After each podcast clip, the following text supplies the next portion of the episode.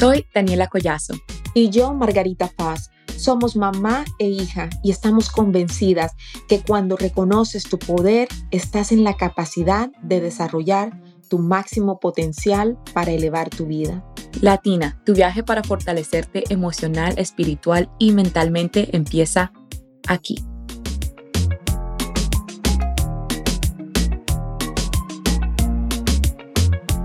Juntas somos poderosas, juntas somos invencibles. ¿Alguna vez no te has sentido merecedora de tus éxitos y logros?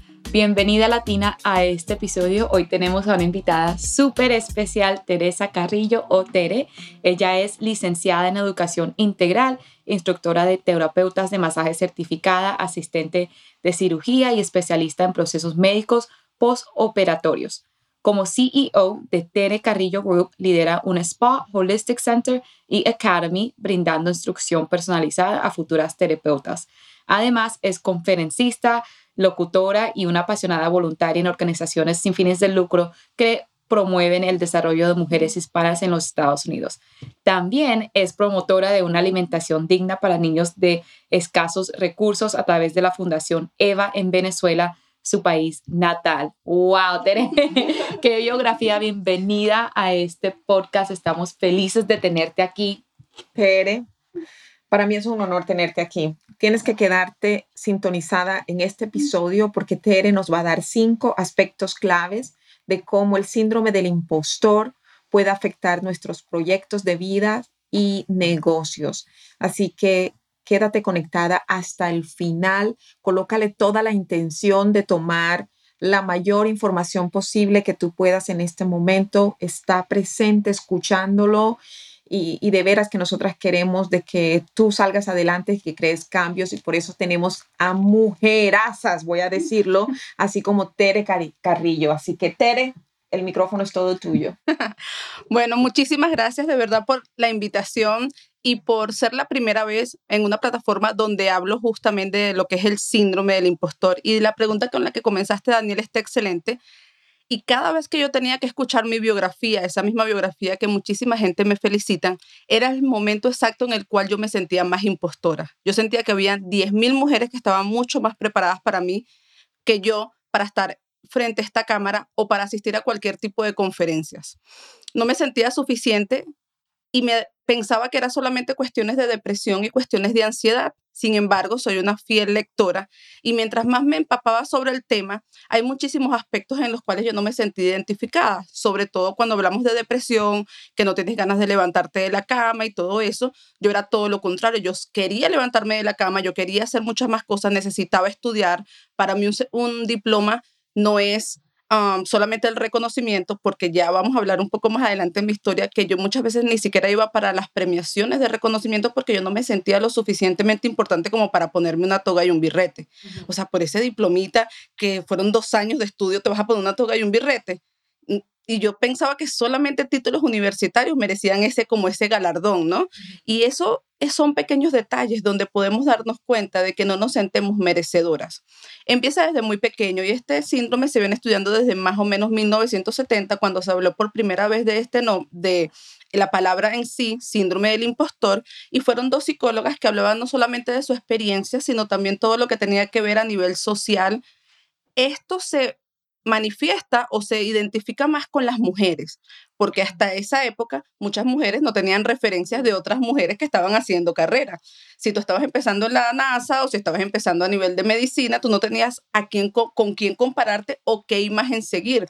Recordemos que muchos de los seres humanos necesitamos como ese caminito andado, como yo quiero llegar a ser como tal persona, esa, esa necesidad tal vez no de parecernos, pero sí de imaginarnos como que, wow, mira hasta dónde llegó, cuando nos recordamos una Michelle Obama, cuando nos recordamos una Oprah, de dónde llegó, de, por esas historias, y es muy, muy hermoso estar aquí hablando hoy de esto, porque una de las cosas que siempre me enganchó mucho de ti fue que justamente yo escuchando, y eso es la importancia de este tipo de, de conversaciones de mujeres desde la sinceridad y desde el corazón, porque yo escuché en, una, en un momento de mi vida donde escuché a alguien decir, este, es que yo no le debo nada a nadie, es que yo no agradezco, es que no, no, yo pago los favores.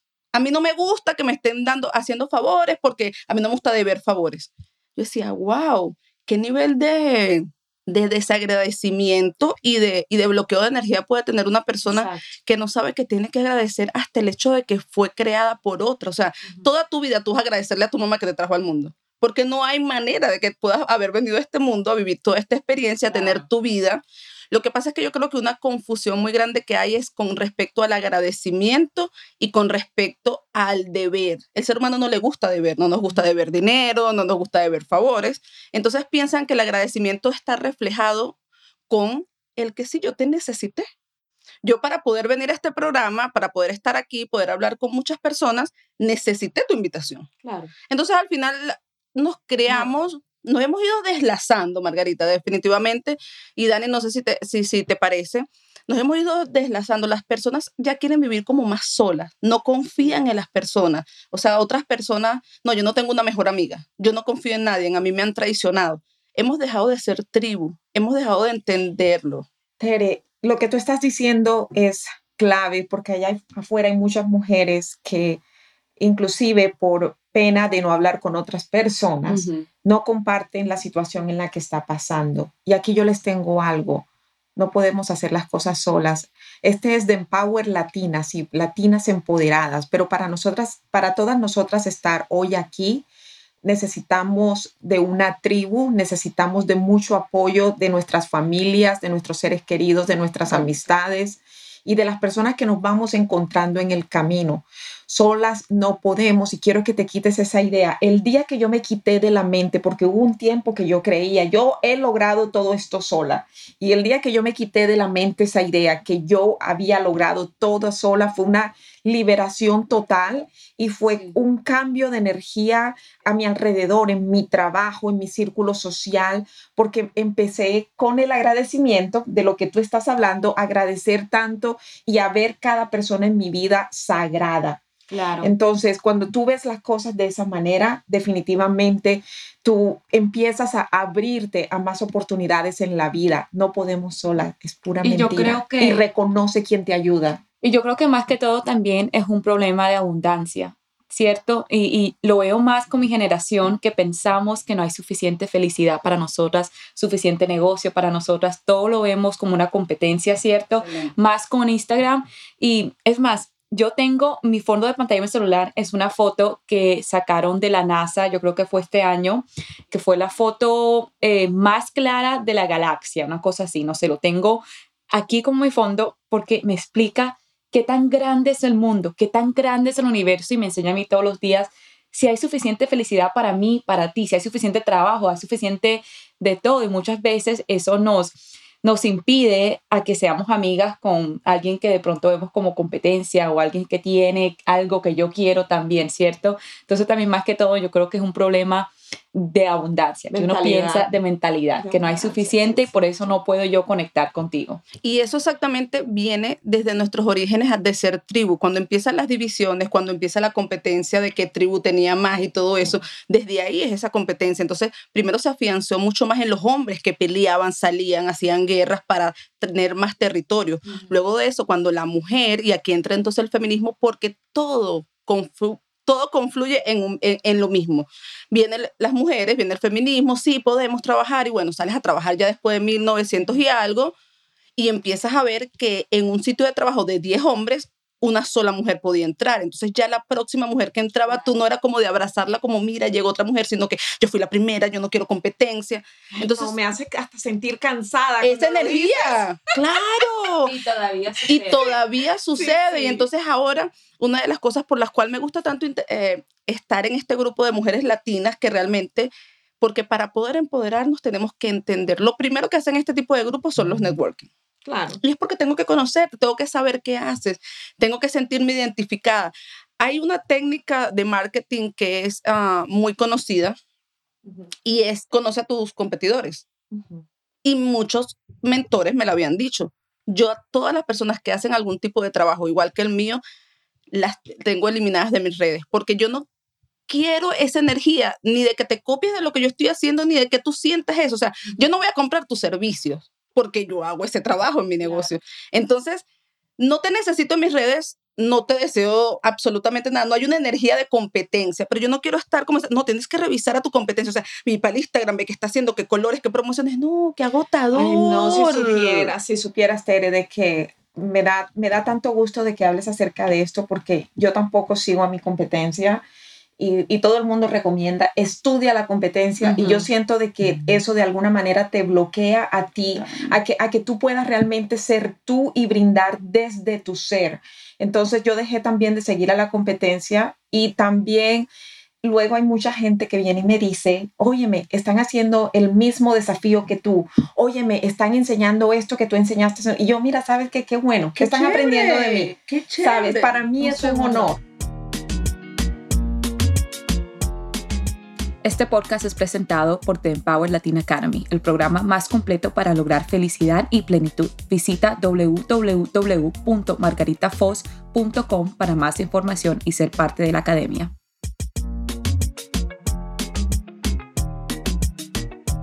¿Tienes otra razón porque la que piensas que no somos tribu ya o ya? Eh, la competencia, hablamos de... Yo siento que muchísimo de no ser tribu es todo lo que ha pasado, toda la industrialización, salimos de los campos, venimos a, las ciudades, buscando muchísimo todo lo que es el crecimiento y la prosperidad económica. Entonces salimos de los campos, nosotros que somos inmigrantes, salimos de nuestros países buscando el desarrollo económico. ¿Qué va pasando? Va quedando tu familia en otros lugares, vamos esparciéndonos y estamos perdiendo mucho a nivel educacional de dónde venimos, nuestros orígenes, qué es lo que está pasando y qué es lo que está revolucionando el mundo en este momento y por lo cual tú ves tantos grupos de latinas, tantos grupos de americanas, de morenas y todo eso, es porque se está sintiendo la necesidad luego de la coronavirus, es que nos dimos cuenta, ya va, yo tenía todos los millones metidos en el banco, pero no podía hacer nada. No tenía nadie con quien hablar. Ok, mira, estoy en tremendo penthouse en Nueva York con vista a la quinta manzana sola solo, no tengo a nadie y nos dimos cuenta en ese justo momento. Por eso es que todo lo que pasa en la vida tiene un fin, un porqué, si buscas extraerle lo mejor. Para mí, esta situación del COVID vino justamente a darnos cuenta de que el dinero sí es importante y es necesario, pero que no lo es todo. Antes lo oíamos y era así como que, oh, si el dinero es necesario, estoy, lo veíamos como muy normal. No es todo, pero estoy metida en Tulum y disfrutando. No, ya va ahora lo tienes, pero no vas a salir. ¿Qué puedes hacer? Sí, tanta gente que dejó sus trabajos también, empezaron emprendimientos, o sea, la gente está fue como en búsqueda de esa felicidad que dieron como que wow, soy feliz. Nos dejaron con esos pensamientos a nosotros solos. Exactamente. O sea, eso, luego de eso viene todo esto, los grupos, quiero reunirme, quiero conocerte, te extrañé tanto que ahora sí me doy cuenta que te necesito, porque a veces muchas personas consideran que es social el hecho de ir a trabajar. Pero cuando estás trabajando, estás, no estás realmente relacionándote, no estás siendo tú, no estás pudiendo estar descalza, estando sin maquillaje, tomándote un café con tu mejor amiga o tal vez con una persona que estás conociendo. Tienes que tener una postura, tienes que tener una forma de hablar, una forma de hacer. Y este tipo de grupos te dice qué hacer. No qué hacer por lo que, por reglas, sino lo que te nazca del alma.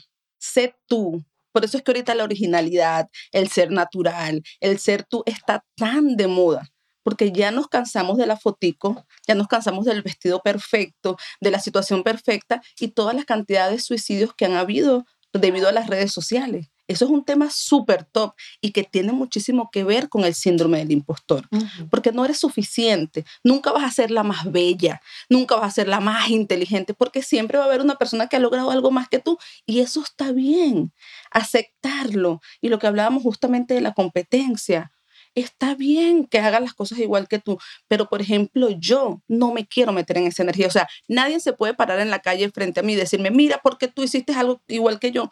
No, si lo hicimos, de verdad que el universo fluctuó para que y, lo y lo hiciéramos. Que, y más bien te voy a decir así como que en serio, no lo puedo creer, usaste los mismos colores, imagínate, estamos conectadas.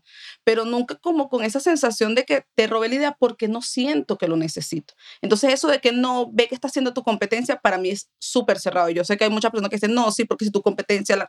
chévere, fino, que les vaya bien.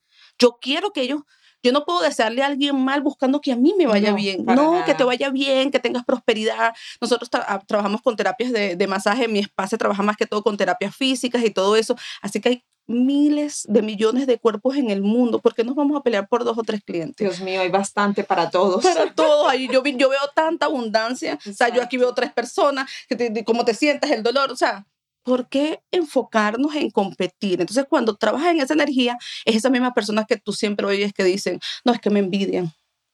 Es que nadie confía. Yo no confío en nadie porque mis amigas me traicionan. ¿Qué energía estás manejando para reunirte con personas que estén vibrando en esa misma sintonía? Entonces yo creo que es más algo de reintrospección, de darte cuenta. Y otra cosa que nos ayudó mucho el coronavirus, por eso es que yo sé que muchas personas murieron y cuando digo la palabra que el coronavirus fue una bendición, no lo digo en ese sentido, sino lo digo en todo lo que a mí me ayudó, porque yo caigo en una depresión inmensa en la cual mucha gente empezó a hacer todo esto de Zoom y también me doy cuenta de este síndrome del impostor. ¿Qué puedo decir yo?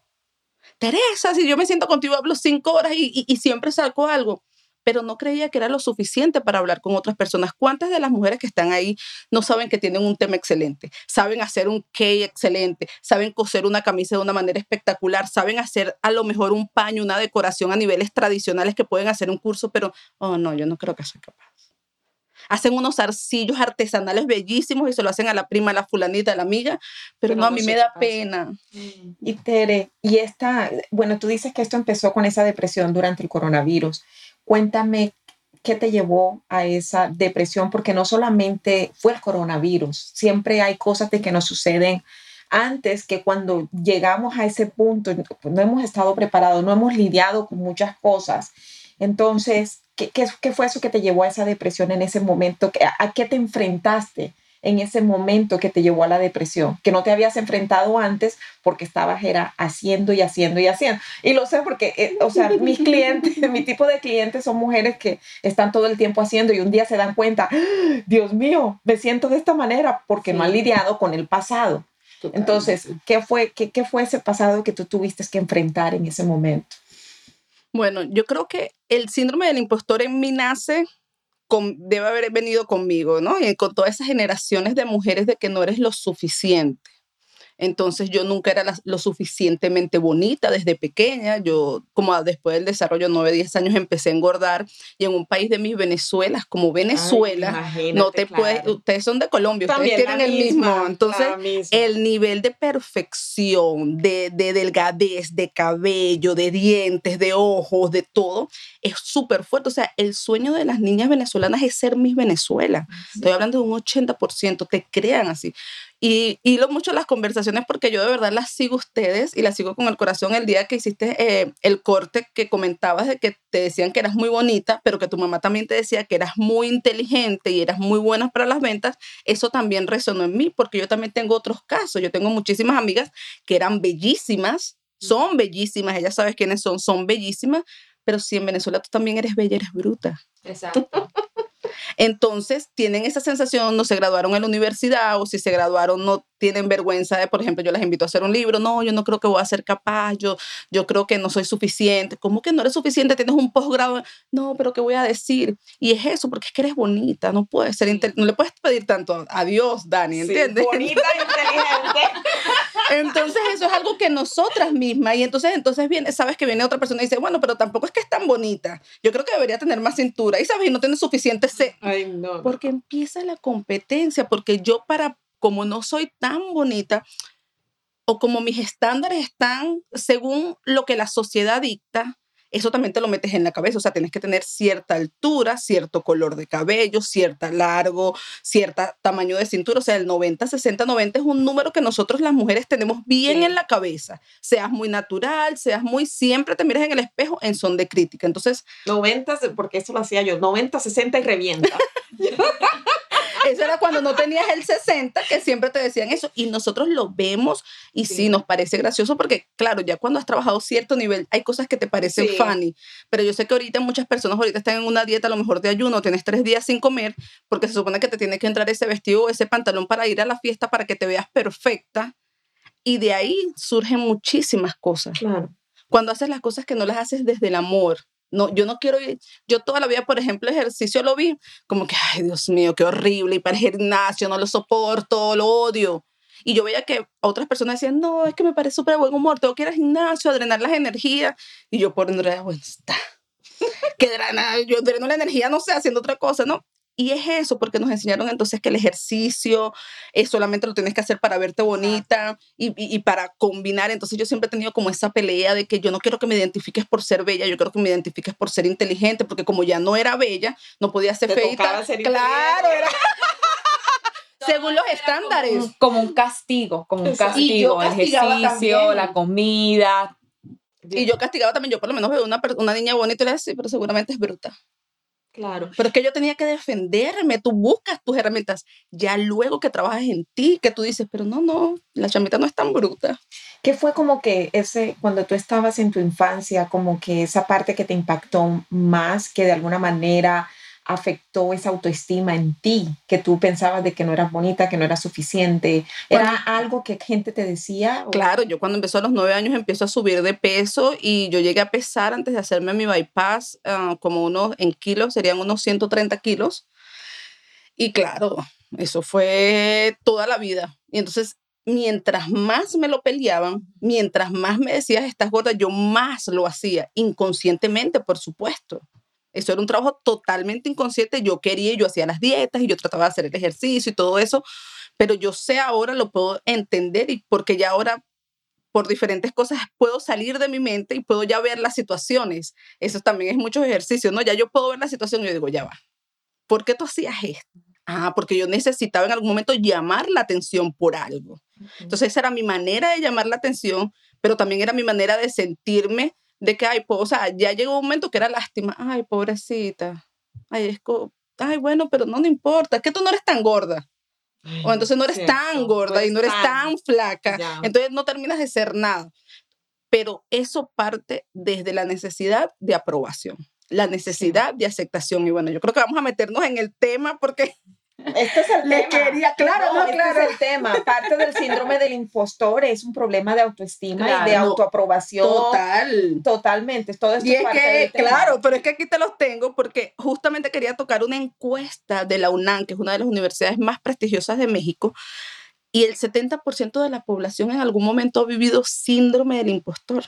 Y muchas veces tú le preguntas a una amiga, pero ya deja ese síndrome del impostor afuera y te dicen como que, oh, ¿qué síndrome del impostor? Uno ni siquiera sabe. ¿Alguna vez sabe qué es lo que tiene. Sí, sí, obviamente. yo creo que tantos años, por, porque yo tampoco sabía que yo tenía el síntoma de impostor. Es, es más, uno piensa que uno no lo tiene y uno piensa que no, que es porque de pronto no estoy tan preparada en esto, necesito de prepararme más y ya no me voy a sentir así. Y después llega como que la próxima cosa que, que, que pruebas y después también te sientes ahí. Por ejemplo, en mi caso fue mi trabajo mucho, me sentía que es que yo no, a, mí, a mí, ¿por qué me contrataron para hacer esto? Si yo no soy buena para esto. Después empecé el podcast y yo dije, ay, no, ¿quién me va a escuchar? ¿Quién me quiere? Yo, yo no tengo nada que compartir. O sea, fueron tantas cosas y que uno ni siquiera sabe qué es eso. Totalmente. Y yo no sé si Dani se acuerda, pero eh, yo pienso que esto vale la pena compartirlo. Pero cuando yo le pregunté a Dani que si quería ser parte del podcast, ella, ah, bueno, mami, no, eh, no sé, déjame ver. De pronto, sí. ¿Sabes qué hice yo? Vamos a ver si se acuerda. Hice una presentación en PowerPoint y me coloqué a mí con una pequeña bio y coloqué la foto de ella con una pequeña bio de ella y escribí todo lo que yo veía en ella, una latina, exitosa, amante de la buena vida, de los hábitos saludables cuando ella, yo me acuerdo de la carita de Daniela porque yo le hice la presentación en Zoom, ella estaba aquí en su casa, yo estaba en la mía, y cuando estamos, cuando yo le veo la carita a ella que ella ve y ella, sí, mami, vamos a hacerlo, vamos, you know, so it's like, porque algunas veces nosotras mismas no, vemos, no lo vemos. El 76%, o sea, el 76% de la población ha sufrido. Y en, en cifras más nacionales dicen que el 76% de muchas personas no saben ni siquiera que lo sufren ni qué es. Entonces yo digo que eso es una de las principales cosas para entender que el síndrome del impostor simplemente es no sentirte suficiente y capaz. Esa es la, la, señal. No soy suficientemente buena cocinando, no soy suficientemente buena madre, cualquier cosa que tú pienses que no eres suficiente, porque la información la tenemos. Yo siempre le digo a un amigo, o sea, en YouTube consigues todo. Tú quieres saber cómo hacer algo, tú te metes en YouTube, buscas las diferentes opciones, buscas diferentes, desde hacer una comida hasta poder hacer hasta un curso de programación neurolingüística gratis. Entonces, la información está. El hecho de que tú no te sientas preparada es que no quieres tomar acción para poder aprender y desarrollarte en eso, porque es más fácil pensar que no estamos preparadas que prepararte. No estás preparada en este tema, bueno, lee. En un momento, prepárate. Entonces son cosas de accionar. Por eso es que aquí entra todo lo que es la ansiedad y la depresión. Porque cuando ya ahora tú sigues como, ah, no, bueno, qué flojera, no ganas de ver un video sobre eso. Prefiero seguir viendo Carol G que viene para un concierto y ¿qué estás haciendo para dejar de convertirte en una persona que no está preparada? Entonces es el punto central de, de, lo que es el síndrome del impostor. Y ojo, cuando yo hablo de conciertos, de distracciones y de diversiones, no es que no forme parte de la vida, por supuesto, pero ¿qué estás haciendo para tus metas a largo plazo? ¿Estás contribuyendo? A veces yo a muchas personas les digo, ¿cuánto te costó esa entrada VIP? Me dijiste que querías hacer tal cosa pero me era muy caro, por ejemplo, comprar una cámara, pero preferiste invertir eso en, en otra. Entonces, es prioridad. ¿Qué es tu prioridad en este momento? Seguirte quejando de tu situación, de que soy una latina, de que no hablo inglés, de que, bueno, yo tengo que seguir en este trabajo que no me gusta y mis hijos también van a verme todo en esa frustración, en esa falta de superación. Pero bueno, este, no, esto es lo que me tocó. Esto ya esta es la única manera que hay. Y no, no es eso, hay muchísimas maneras, es darte cuenta, es estudiar y es leer muchísimo, darte cuenta porque ese día no te quisiste levantar de la cama, porque sientes esa tristeza profunda que no sabes cuál es la respuesta, porque sientes que no eres capaz de hacer algo, si ya la mayoría estén aquí en Estados Unidos o no, y las que están aquí que somos inmigrantes, sabemos todo el trabajo que fue dejar todo en nuestros países, comenzar desde cero y decir, aquí estoy, con toda mi preparación. Con esto que Tere está diciendo, básicamente a ti que nos escuchas, si estás en casa, lo que siempre te digo, escucha tus quejas. Cuando estés hablando con alguien, escucha tus quejas. Cuando tú te escuchas a ti misma, está bien quejarse, yo siempre digo que está bien quejarse, pero cuando tú estás dispuesta a hacer algo acerca de esas quejas. De otra manera, ¿para qué? ¿Cierto? Entonces, cuando ya tú estás lista y dices, voy a hacer algo acerca de esto que, le estoy contando a mi amiga, a mi esposo, a mis hijos, voy a hacer algo acerca de esto, mira, quéjate mucho, porque yo soy quejona, Tere. Yo me quejo, pero es porque a mí me ayuda es, a eso, a solucionar los problemas. Entonces siempre le estoy contando a Dani, Dani, pasa esto, esto, a mi esposo, eh, mi amor, me está esto, esto, y esto me enoja, y esto, y esto, y esto, y yo, y así me escucho yo, y es cuando, ah, voy a solucionar. Y eso es excelente porque la gente piensa, justamente ayer estaba escuchando algo sobre eso, que meditar es la posición de oh, sutra y dejar la, la, la, mente en blanco. Eso para mí era horrible, porque yo jamás he podido dejar la mente en blanco. O sea, yo me sentía frustrada porque yo decía, yo no puedo lograr eso. Entonces ya después cuando vas a otro tipo de meditación, eso que justamente estaba diciendo es un tipo de meditación. Y es lo que yo te hablaba cuando yo te digo, cuando me salgo de mí. Cuando ya yo puedo poner la situación fuera la analizo desde todos los contextos y digo, ya va. ¿Por qué esto me está haciendo daño? ¿Qué despierta eso en mí? Porque a mí me molesta si me dicen, por ejemplo, gorda. Yo no tolero que me digan la palabra gorda, me parece una falta de respeto, pero es porque despierta esas fibras. O sea, yo siempre busqué que me llamaras como mi nombre. No, yo me llamo Teresa Carrillo. Yo no me llamo gorda, ni me llamo negra, ni me llamo mi chichita, ni, ni, ni me gusta que me llamen de esa manera. Pero yo sé qué es lo detona ya igualito sigue el respeto porque tú también tienes que poner tus límites, pero ya yo lo entiendo, ya yo sé que la persona lo puede decir en buen son, como que, ay, gordita, no lo está diciendo ni siquiera en mala, en mala actitud, pero ya es un límite que yo no tolero, que a mí no lo vas a traspasar, pero no me quedo callada. Ya aprendí a no quedarme callada como que, ay, no, no voy a decir que me molesta porque también soy 100% espiritual. No, yo vine en un cuerpo humano.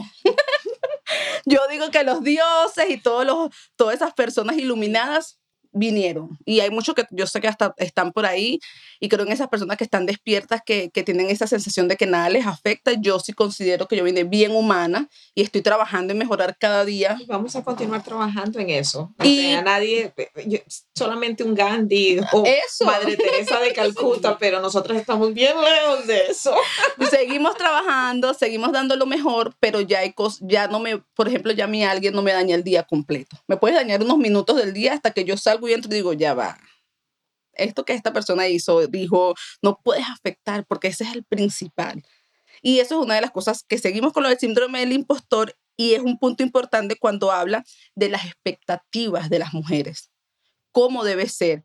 ¿Por qué se trabajaban más a niveles de estudios las mujeres? Como te hablaba, porque no solamente es que no teníamos referencias, sino que, ok, ¿Tú quieres ser profesional? Mm, pero vas igual a tener tres hijos y quiero la casa limpia y quiero la comida caliente cuando vengas. Entonces, hay una área del feminismo que habla muchísimo con respecto a eso. El feminismo no es que las mujeres eh, y, somos las mejores y somos... No, es el punto de no solamente me estás cargando de trabajo profesional y tengo que ser la top one y, y la que más sabe y la que más doctorados tiene y la más preparada también tengo que estar bellísima, tengo que estar delgada, tengo que estar, verme siempre joven, los niños tienen que estar perfectos, tienen que ser exitosos, ok, todos tienen que ir a la universidad, casarse, pero aparte de eso, la comida tiene que estar lista, perfecta a las 6 de la tarde, cuando el esposo que fue a trabajar llega a las 6 de la tarde. Entonces, en 1800, yo me imagino, en 1980, yo me imagino todo el peso que eso tenía para las mujeres. Yo ya estamos más liberadas, Dani. ¿Qué tal eres tú, por ejemplo, si llega esta época de la comida, de la limpieza, ya es más compartida? Sí, no, total, total, pero yo creo que también existe como esas, esas presiones y exigencias. De todas maneras, todavía existe el que, ¿cuándo te vas a casar? ¿Cuándo vas a tener hijos? hijos? O sea, nunca, yo me siento como que ser mujer nunca es suficiente en lo que hagas, porque la gente siempre te va a preguntar, ¿qué más viene? Tú, tú logras algo, bueno, ay, felicitaciones en tu trabajo ¿Qué es lo siguiente? ¿Qué más viene? Ay, tu casa, ¿cuándo la vas a comprar? Ay, ¿cuándo vas a hacer eso? Entonces, me encanta que hables de esto porque son tantas expectativas que tenemos que dejar porque la verdad que no vas a vivir en paz si tú tratas de alcanzar todo eso, lo que todo el mundo quiere que tú alcances. O sea, tiene que venir dentro de ti. Y se te va la vida. O sea, a veces nos damos cuenta, yo doy muchas gracias de que me di cuenta, yo puedo decir que mi cambio fue el año pasado y de, de decir que de los 36 años ya yo puedo mirar con otra visión, ya yo no persigo las cosas, ya las cosas me persiguen a mí. Mm, Entonces, ya yo no estoy como detrás del dinero, porque ya yo sé que si yo hago ciertas cosas y trabajo en ciertas metas, el dinero tiene que llegar. y él va a llegar. Entonces ya no tengo que demostrarle a nadie, ya yo no tengo que estar más flaca que nadie, ya yo no tengo que ser más exitosa que nadie, porque ya yo sentí lo que era un burnout. Un burnout. ¿Cómo? en inglés, por favor. Burnout. Ajá. Eh, Estas pronunciaciones, por favor, es gente que estudia aquí.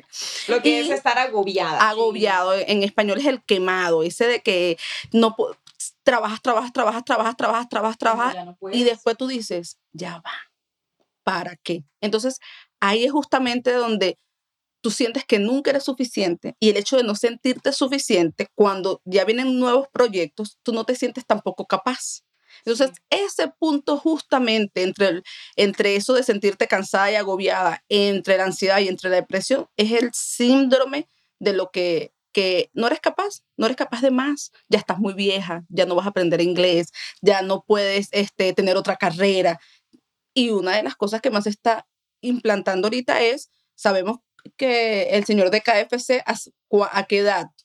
Tocó mil restaurantes para poder dar su receta. A los 70, A los 70 y algo, 74 años, él hizo su negocio. Todo es a nivel cerebral. Tu mamá. Mi mamá a los 74 empezó su negocio. Entonces es cuando decimos, todo está condicionado. 74 años, en otro momento tu mamá debería estar sentada en una silla, en una mecedora, con los feliz, Tú la viste. Está, pero mejor dicho, o sea. Feliz, energética, llena de vida, porque eso es lo que vinimos a hacer a los 70 años no es que se te acabó tu vida, no, no, no, no, no. Esos son todos los parámetros que hemos ido rompiendo y que yo soy, estoy muy feliz y yo sé que mucha gente habla de que la generación, todos los problemas, todo lo que se ha dañado, como nos tienen. Sí, hay mucha generación que está viviendo metida en el teléfono donde a ti te da rabia ver el crecimiento a lo mejor de tu amiga porque no se casó, si no se dedicó a estudiar y tú saliste embarazada y te tuviste que quedar en casa trabajando. Tú tienes las mismas posibilidades. Eso pasó, pero tu hija tú la tienes, tu hija, tu hijo, los que tengas, tu familia en general. Tú tienes que utilizarlo para que sea la base y fortalezcas cómo tú quieres continuar tu vida. Las situaciones van a pasar, siempre las cosas van a pasar, pero tú eres la que decides cómo tomar esa decisión, cómo ver esa situación, cómo manejarla, cómo lograr que más bien tu hija, mira en este caso, Margarita, o sea, tú trabajando con tu hija, pudiendo dar esas dos versiones de la historia, tal vez una con un poco más de experiencia y otra en pleno movimiento de todo lo que es la inteligencia artificial. Entonces, ¿cómo puedes unirte?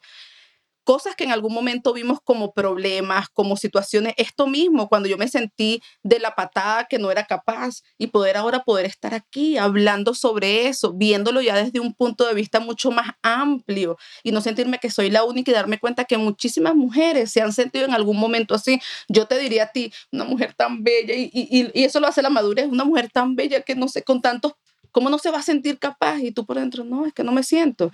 Yo lo siento cada vez que leen la biografía y trato de trabajar porque a veces quiero decir, mi primera impresión es como que no, no digas mi biografía, solamente di Tere Carrillo.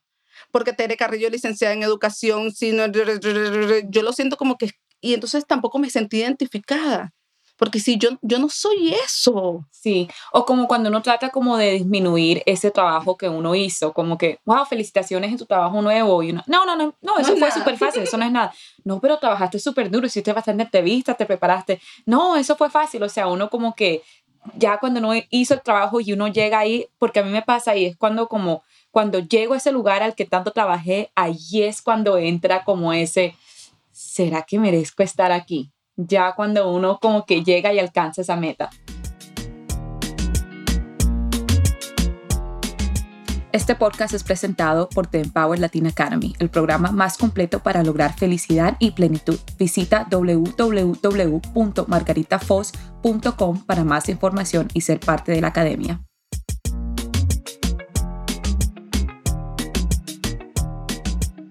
Ok, so Tere, me encantaría que nos contaras cómo superas tú el síndrome del impostor.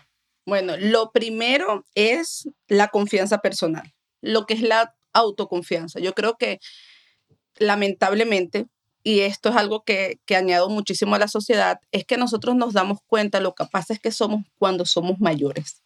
Tú la confianza que tenías a los 20 no es esta que tienes a los 50 las cosas que te daban miedo a los 20 años, que era salir y que se te viera la celulitis. Ahorita sales en chor y que se te vea la celulitis y no te importa lo que digan los demás, porque ya entendiste que las opiniones de otras personas no te importan. Muchas veces mi mamá tiene un dicho y yo digo que mi mamá es mi gran maestra y las, y las mujeres latinas y por eso esto es tan importante que siempre lo hagan con sus madres y con esas mujeres que saben que tienen esa experiencia. Muchas veces no tienen las herramientas correctas. Yo siempre digo que mi mamá tal vez era muy fuerte con su manera de hablar, pero esas eran las herramientas que ella tenía y que me hicieron la mujer que soy hoy en día. Mi mamá siempre me lo decía en el sentido de, de, lo que es la autoconfianza. Si otra pudo, porque tú no puedes. Así. Si otra pudo, porque tú no puedes. Claro. Eso. Eh, y ella me lo decía así y yo entraba como que, ah, no, bueno, es verdad. Y ahí yo entraba en esa confianza y por eso lo que decías de, con respecto a cómo tu hija se involucró en el proyecto es muy importante porque las madres tienen eso que saben que es como dominar. Yo te parí. Yo sé de qué pata tú cojeas. Yo sé qué, qué te puedo decir y sé cuál es a lo mejor tu dificultad de no creerte suficiente en algún punto y ese es el punto que más voy a, a hacerte sentir y verte ver lo grandiosa que eres, porque todos somos grandiosos. O sea, aquí no están sentados unos extraterrestres que tuvieron la oportunidad de ir a la universidad y que somos gente con muchísimas oportunidades. No, aquí están sentadas tres mujeres latinas que han tenido que trabajar para poder estudiar y que si en algún momento tú dices que estoy muy vieja para hacerlo, haz algún emprendimiento, haz algo que te llene la vida, haz algo que tú hagas con una pasión, así sea con la comunidad, así sea esos zarcillitos que te quedan espectaculares y que, bueno, para las que no saben, zarcillo, arete, emprendedores, lo que sea, que te llena que cada vez que te sientas a hacerlo, lo haces con ese amor y tienes una creatividad inmensa, ahí es que está. A lo mejor no tienes que ser peluquera igual que tu amiga que tiene un negocio súper exitoso y cada vez que ves pelo y ves peluquería y ves champú te sientes estresada porque estás haciéndolo desde la competencia. Descubre tu pasión, descubre eso que te despiertas y haces. Y sí, vas a seguir pasando por montañas rusas. Esto es mentira de que no. Cuando consigas tu pasión vas a tener un camino lineal en el cual todo va a ser perfección. No, vas a tener montañas rusas, vas a, a dudar de ti misma. No, no soy capaz. Este día sí soy capaz. Pero ahí está vas a despertarte con esas ganas de hacerlo cada día. Vas a despertarte con, con, esas ganas de decir, yo sí puedo, yo sí lo voy a lograr. Y es trabajar mucho en ti. Hablamos mucho a nivel profesional y hay mucha gente que tiene muchísimos títulos, pero la mayoría de los millonarios más grandes ni siquiera terminaron la universidad, si somos sinceros. Entonces, ya eso académico se pasó, ya lo que era trabajar en causa y efecto, de que yo hago esto y estoy esperando un efecto, pasó. Trabajamos, trabajemos en nosotras. Trabajemos en que esa persona que te digo, eres una gorda horrorosa, ya tú lo veas más desde el amor, desde que yo sé que tú quieres hacerme sentir mal, pero yo no te lo voy a permitir, pero no desde, no, y me defiendo, no, ya. Te dejo tu energía, más trabajar de que quiero hacer este proyecto porque me llena, tiene que buscar a nivel de económico, por supuesto, porque trabajamos en un mundo y estamos en un mundo de que, aunque las energías existen, también existe la energía de la prosperidad. Tenemos casas que pagar, tenemos biles que pagar, pero si lo, si lo, los ganas desde el amor de hacer lo que amas, es un dinero que está siempre fluyendo, siempre lo estás atrayendo, siempre está viniendo. No quiero terminar este tema sin hablar de algo que es muy importante y es evitar la perfección. Una de las cosas por las cuales las mujeres más sufren del síndrome del impostor es por querer ser perfectas. Perfectas en todo, y era lo que estábamos hablando, perfectas ama de casa, perfecta esposa, perfecta empresaria. Y hay un, una persona que yo sigo muchísimo, que es Ray Hoffman, y él hablaba de que si no te avergüenzas de la primera versión de tu producto, empezaste muy tarde. O sea, si siempre quieres ser la que se vista más bello, la que haga las redes más perfectas, el programa de radio más perfecto, si ya tú en ese momento ya te sientes muy perfecta, empezaste muy tarde. Y eso es lo que no debemos cometer. A lo mejor el zarcillo el primer día o, el are, o la cadena no te sale completa y se rompió y ya sabes qué material mejor vas a comprar, pero que siempre sigas trabajando en lo que quieres, que siempre sigas desarrollándote perdiendo el miedo. Y eso es la, el, lo, lo, opuesto al amor. Cuando tú amas lo que haces, cuando todo viva siempre en sintonía del amor, como lo digo, siendo humanos, nos deprimimos, tenemos ansiedad, pero la vemos. ¿Por qué me está deprimiendo esto? Porque no logré los objetivos, porque estoy canalizando los objetivos de esa manera, porque no canalizo los objetivos de lo que me hace sentir mejor. Ah, entonces estoy mal es canalizando los objetivos. Pasa y vas pasando cada día aspectos diferentes, porque es muy importante que las mujeres lo sepan. El emprendimiento es eso. El emprendimiento no es ahora solamente conocerte tú como ser humano como que con todos tus miedos, tus traumas, tú no hablar en público, tú no digo las palabras suficientes, eh, tartamudeo, no lo puedo hacer, este, ¿cómo me voy a ver? Estoy perfecta, los rizos, así. Es fluir, entender de que todo esto ya estaba listo.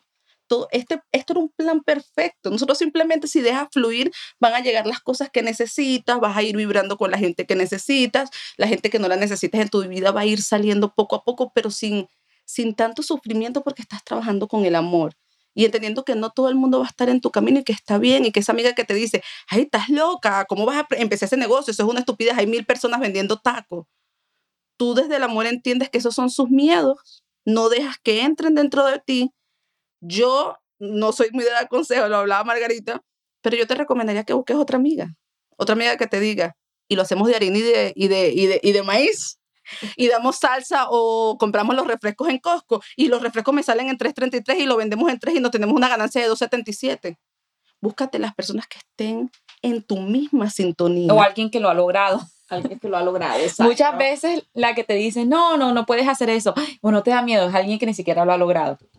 Exacto. Tienes de empezar. En realidad, la base de este podcast, de Empower Latina Podcast, es tener mujeres como tú que lo han logrado para que puedan mostrarle e inspirar a otras personas a través de su misma historia, contando los pasos que tomaron para llegar a donde han llegado.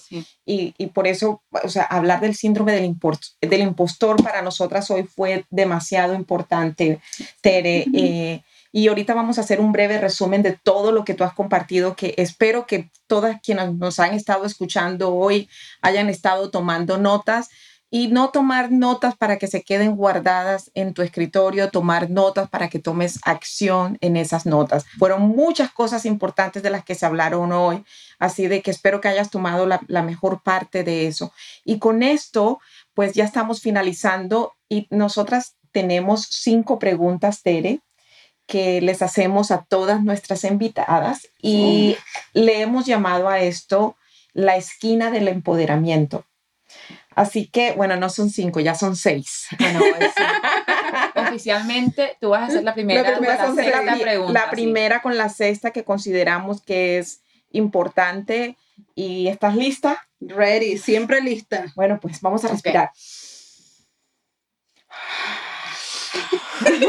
bueno, empezando con la primera. ¿Qué separa a la gente que lo logra de la gente que no lo logra? La acción. Mm, perfecto. La segunda, si tuvieras que deshacerte de todos tus libros menos uno que te acompañaría por el resto de tu vida, ¿cuál sería ese libro?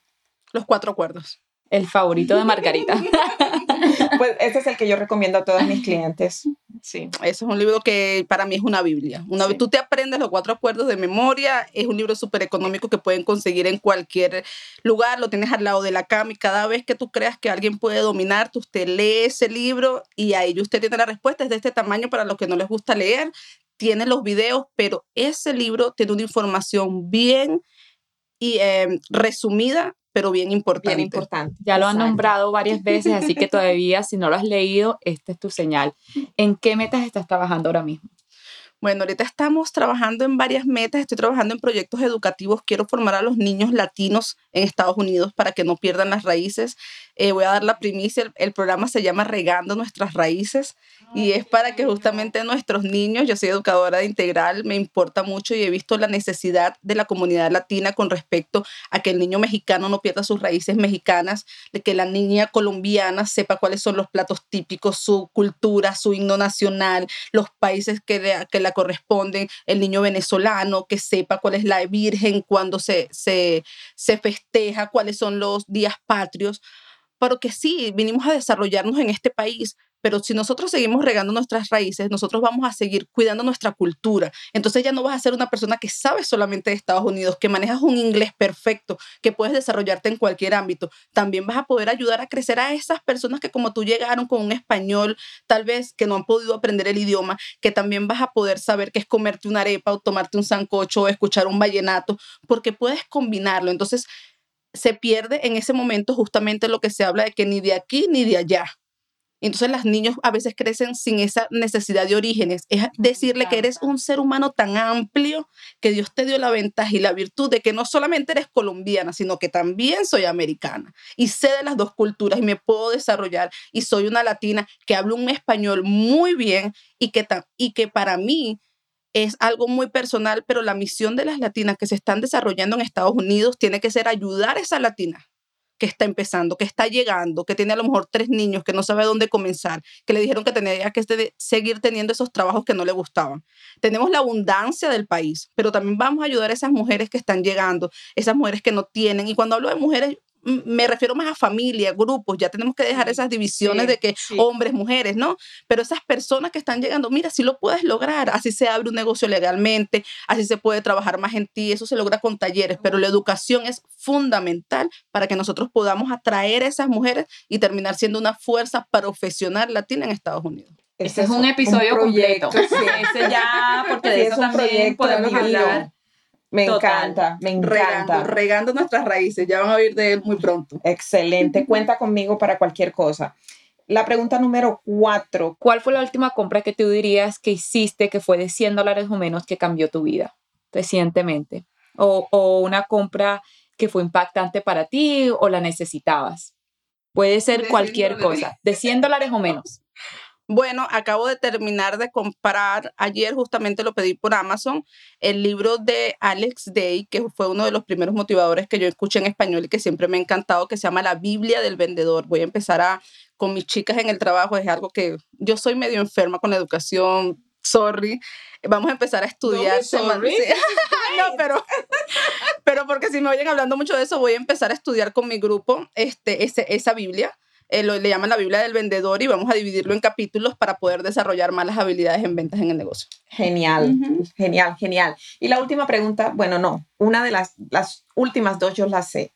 Entonces, una de ellas es, si tú tuvieses un letrero que pudieses cargar a todas partes, a donde tú vayas, donde todos pudieran leer ese letrero y es para despertar conciencias. Es decir, quien lea el letrero estás despertando la conciencia de esa persona. ¿Qué diría ese letrero? Bueno, voy a usar las palabras que yo pondría para que fuera, fuese bien disruptivo. Coño, deja de dudar y confía en ti. Así, la palabra Coño, bien. Deja de dudar y confía en ti. Ya. Perfecto. Porque eso es lo que yo me digo cada día. O sea, yo me levanto en la mañana, yo, y es eso, afirmaciones, es, es tanto trabajo en uno, pero es eso. Yo me levanto, este va a ser un día maravilloso. Hablando de afirmaciones, hazme el favor, cuéntale a la comunidad de las tarjetas de, de autocuidado. Eso está espectacular, me encantó porque normalmente las afirmaciones tú tienes que desarrollarlas, ¿no? Entonces cuando sabes de neurolingüística tienes que desarrollarla en un, un mensaje positivo. Y eso es una de las cosas por las cuales yo siempre digo que tienes que usar instrumentos. ¿Por qué? Porque si tú necesitas estructurar una oración, tú, por ejemplo, no puedes empezar una afirmación diciendo, yo no soy eh, gorda. Ya estás haciendo negativo. Entonces, tienes que decir, ya eh, el peso no me define, tienes que usar otras cosas. Cuando compras las tarjetas, ya no necesitas imaginarte ni pensar, te ahorras ese tiempo, sacas tu tarjetica que va a salir justamente la que tú necesitas, lees el mensaje, lo analizas, lo internalizas, lo piensas y luego lees la parte de atrás que normalmente siempre viene plagada de una información muy parecida a lo que uno está pensando, porque dentro de ti tú sabes que el amor siempre va a ser el- el- la, la herramienta fundamental para todo. Tú sabes que trabajar dentro de ti va a ser una herramienta, porque solamente las personas que compran esas tarjetas están seguras de que necesitamos trabajar en nosotros. Exacto. Son mujeres que están eh, buscando de crecer, son mujeres, pero ya no están creciendo desde la competencia, ni do- desde, sino desde el el- mejorar yo. Yo quiero mejorar y yo necesito esta herramienta, y necesito este curso, y necesito esa certificación. Por eso es que las tarjetas de Margarita yo las tengo justo al lado de mi cama, donde tengo mi libro de oraciones de mujeres que también recomiendo mucho en mi Instagram. Y es porque esas dos cosas, cuando yo amanezco que no tengo ganas, pero para qué me voy a parar, no necesito, eh, y yo leo esto, ta, ta, ta, leo esto, y, ok, ya, eso es todo, párate y confía en ti, y así, y levántate, y si necesitas un día este, alguien que te ayude, busca esa amiga que te va a ayudar, rodéate de personas que tú puedas llamar, sabes que hoy no tengo ganas de nada, ok, vente para acá, vamos a tomarnos un café, que esa amiga es la que te va a decir 500 mil ideas, te va a hacer reír, te va a hacer sacarte de esa energía, pero necesitas conocerla, porque si sigues con esa amiga que lo que está pendiente es del chisme, del marido de la otra, de quién tiene la mejor casa, quién tiene mejor carro, cuál es la camioneta del último modelo, el último teléfono, criticando a esta, criticando a la otra, te conviertes tú también en eso, pierdes tu tiempo y cuando te vienes a dar cuenta, no lograste nada y no lograste nada porque eres latina, no logré nada porque no hablo español. No, no, déjate de victimizar, trabaja en lo que vas a hacer, rodéate de las personas y encárgate de tener siempre una meta, no por ego, porque cuando el ser humano está sin hacer nada, empiezan más las enfermedades mentales, más la depresión, porque en el ocio es justamente donde se crean las peores bacterias. Así es, así es, así de que gracias por dar ese testimonio acerca de las tarjetas. Las vas a encontrar en eh, la descripción de este podcast, está el link para que tú también obtengas tus tarjetas. Entre, ya la última pregunta para ti, eh, y esta pregunta voy a contar la historia del porqué de esta pregunta. Resulta de que ayer estuve en una fiesta y una, una chica que conozco se me acercó, ella es mamá, la quiero muchísimo, y me dice, ¿sabes qué? Estoy escuchando el podcast con mi hija. Y se me han acercado muchas mamás que me dicen que escuchan el podcast con su hija. Entonces, de allí nació la pregunta y yo dije, ¿sabes qué? La voy a agregar al podcast porque esto es importante, no solamente cuando tú tienes hijos, sino también el legado que tú dejas al resto del mundo, cuando nosotros nos vamos de este mundo, ¿cuál es ese legado que nosotros queremos dejar? Entonces la pregunta es, ¿cuál sería una enseñanza principal que motivaría a futuras generaciones a continuar trabajando para vivir en abundancia y felicidad? conseguir hacer lo que amas. Cuando consigues realmente desde el corazón hacer lo que amas, en ese justo momento tú vas a empezar a desarrollar esa habilidad, te vas a convertir en el mejor haciendo eso porque lo estás haciendo desde el amor, sea desde cocinar, sea desde hasta atender tus hijos, sea desde cualquier tema de emprendimiento, es lo que te llame, es entender de que no es lo que la sociedad exige de ti, no es esa mamá que quiere que yo sea arquitecto, pero realmente yo quiero es cuidar los animales, yo quiero ser veterinaria, es poder revelarte pero desde el amor y escuchándote, escuchando siempre los consejos de esas personas mayores y sobre todo tus padres que normalmente quieren lo mejor para ti, pero entender que muchas veces ellos también vienen cargados del miedo, vienen cargados de otras situaciones. Entonces es ponerte en su posición desde el amor y explicarle, mira, yo entiendo que tú quieres eso para mí, pero esto es lo que yo quiero y necesito que respetes esta situación. No es hacer las cosas por complacer a la gente, es hacerlo realmente desde que desde esa inspiración y el dinero va a llegar. Entonces, si eres feliz, el dinero llega solito porque estás haciendo lo que amas. Amén, amén. Y bueno, estamos súper fascinadas con este episodio. La verdad es que dejas muchísimo a la comunidad para trabajar y bueno, nos encantaría que culmináramos este episodio contándonos dónde te pueden encontrar, tus redes, tus servicios exactamente, eh, la dirección de tu, de tu spa. Cuéntanos todo lo que la comunidad en, en el área necesita saber para estar más cerquita de ti. Bueno, en Facebook estamos como Tere Carrillo Terapeuta. Ahí van a conseguir, estamos posteando todo el día historias, todas las informaciones, todo lo que tiene que ver con las ofertas. Trabajamos muchísimas cosas. Eh, somos el único spa en Austin que está certificado para atender a pacientes con cáncer. Así que si tú o alguna otra persona ha sufrido de esta enfermedad, estarás en buenas manos con terapeutas certificados. También tenemos todo lo que es postoperatorio. En Instagram estamos como Tere Carrillo Terapeuta también. Ahí encontrarás muchísima información. Siempre estamos haciendo jornadas para paquetes especiales cuando tienes problemas de relajarte. Tenemos también muchísimo que ver con la academia. Son varias cosas en el, en el spa. Es más que todo terapia física, relajantes, descontracturantes, posoperatorios. En la academia tenemos dos cursos en este momento que son Conviértete en una asesora de fajas de Carolina Sandoval. Tenemos lo que es el Body Couture completo del curso. Estamos lanzando ahorita todo lo que es maderoterapia. Está el el evento educativo que va a haber de Regando las Raíces, que eso también va a estar en el área de la, de la Academia de Tere Carrillo. Tenemos varios proyectos con respecto a un libro que vamos a sacar también de Bronx de Jefas. Esto es otro, otra nueva que, que pronto ya para el año que viene está listo. Y bueno, cualquiera de esas dos redes, cualquier cosa que te quieras comunicar, cualquier cosa que también yo pueda hacer de apoyo, de ayudarte, de la comunidad, estoy completamente a la orden. Gracias a Dios tengo la ventaja de que no tengo un horario estructurado, así que siempre soy muy flexible con los horarios y tengo mucho tiempo para en este momento poder entregar a la comunidad un poco de los beneficios que Dios me ha dado. Así que estamos a la orden. Wow, me encanta. Gracias, Tere. Gracias por estar aquí. La verdad que yo me voy con tantas enseñanzas y tantas cosas que necesito de aplicar en mi vida para disminuir como ese sentimiento, porque yo creo que como estamos hablando, nosotros trabajamos tanto nosotros, pero al fin del día somos humanos y algunas veces uno se siente así y como que muchas veces lo impide a uno a seguir creciendo y seguir como llegar a, a tu mejor versión. Fíjate de que yo antes de, antes de cerrar, no, no puedo cerrar este episodio sin compartir algo que me pasó en mi última conferencia, era una de las conferencias más grandes en las que yo he estado y me dio el síndrome del impostor. Antes de iniciar la conferencia empezaron las dudas y yo, ¿y yo qué hago aquí? y, y, además de que era por primera vez hablando en un grupo de mujeres y hombres. Siempre hablo con mujeres y yo como que, ah, ya estoy acostumbrada, pero esta vez eran mujeres y hombres y era eh, estábamos hablando acerca de, eh, de, la toma de decisiones, un montón de cosas. Entonces yo dije, pero estos hombres, o sea, me van a ver a mí, se van hasta reír de mí. Todas estas dudas empezaron dentro de mí. Entonces yo les quiero regalar lo que yo hice en ese momento cuando las manos se me empezaron a colocar frías y empecé yo con el miedo. Recordé todo lo que yo he logrado hasta este punto. No ha sido gratis todo lo que yo he, logrado hasta este punto, todo lo duro que he trabajado, las noches de trasnocho, es decir, las levantadas a las 5 de la mañana, los libros que me he leído, los cursos que he tomado, los grados que he obtenido.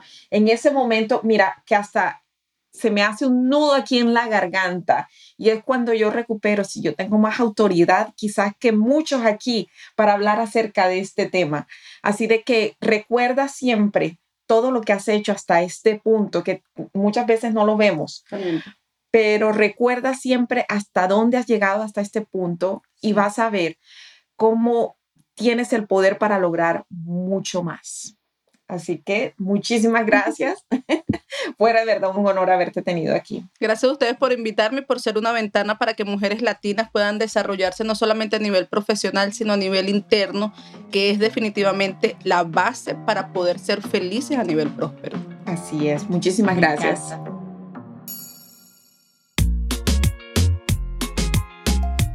Gracias por escucharnos. Soy Margarita Faz. Y yo, Daniela Collazo. Esto es The Empower Latina Podcast. Si esto te gustó, te invitamos a suscribirte a nuestro podcast para que no te pierdas de ningún episodio.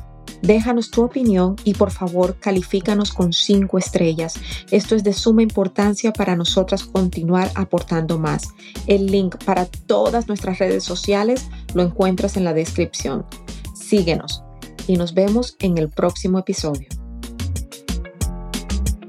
Este podcast es presentado por The Empower Latin Academy, el programa más completo para lograr felicidad y plenitud. Visita www.margaritafos.com para más información y ser parte de la academia.